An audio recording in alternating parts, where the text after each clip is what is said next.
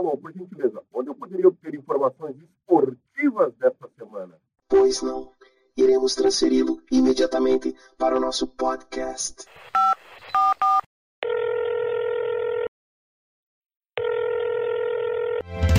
Hora do esporte. Equipe Alpastar.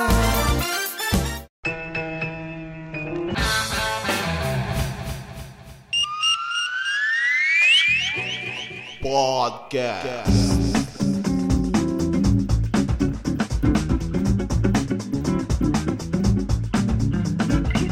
Daí galera do Hora do Esporte, aqui Cacá Vivarinas com vocês. Então, gente, é... quarta noite, o jogo da Copa do Brasil, Atlético Paranaense e Flamengo aqui em Curitiba. Um jogo muito legal, viu, gente? Um jogo bom de se ver. Foi um baita jogo, né, na parte técnica. Oh, os dois times moeram e tal, mas foi um, um jogo bem é...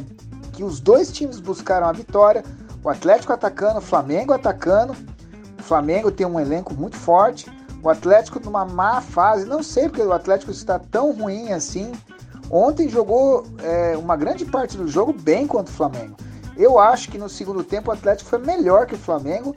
E eu acho que até merecia um empate. Se a gente olhar friamente o jogo, né? Só que méritos também do goleiro Neneca do Flamengo, né?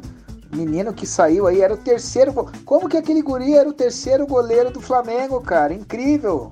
Né? Só por causa do Covid, todos uh, ah, né, os problemas que o Flamengo teve aí no mês passado, tudo, que acharam esse guri. Ele era o terceiro goleiro. E o segundo goleiro não é tão bom quanto esse goleiro. O goleiro muito bom. Claro, é jovem, tem muito que aprender ainda. Mas ele foi lá e pegou o pênalti do Walter, que é um baita de um jogador, né? O Walter, se conseguir perder um pouco mais de peso ainda, ele é um baita de um jogador, né? Mas assim, o Atlético não deveria estar ah, numa posição ruim no Campeonato Brasileiro, do jeito que está. E ontem ele foi bem guerreiro no segundo tempo, né? não se abateu, tentou o empate, né? O Flamengo teve chance de, também de fazer um segundo gol também, mas foi um jogo bem movimentado, assim, um jogo interessante. Outra situação também, Ontem é, assisti também uh, o jogo do Barcelona com o Juventus, né? Ah, eu ia falar o seguinte, né? Que é uma coisa que eu vi nesse jogo, a dificuldade do Juventus, às vezes, de sair com a bola por causa da marcação-pressão do Barcelona. E o Atlético também impôs sobre o Flamengo ontem, né? O Flamengo tá com dificuldade, às vezes, de sair dessa marcação. Contra o Inter no final de semana, o Flamengo teve dificuldade, né? E, então, assim, você viu o Juventus tendo, o Flamengo tendo. Então, assim, essa marcação-pressão em cima do goleiro, é, ela é uma marcação bem interessante. Mas tem que treinar isso. E outra coisa, os times. O, Flamengo também fez marcação-pressão. Fez ontem em cima do Atlético. Às vezes o, o, o Santos tinha que rifar a bola lá para frente. Então, os times aí, todos, esses times que estão né, jogando né, uma, de uma forma mais competitiva, Flamengo, Atlético Paranaense, falei do Juventus lá na Europa, é, tem que treinar a saída também né, dessa situação né? A marcação-pressão vindo de frente, ué, eu vou ter que achar um jeito. Só rifar a bola, uma hora ou outra você pode rifar a bola.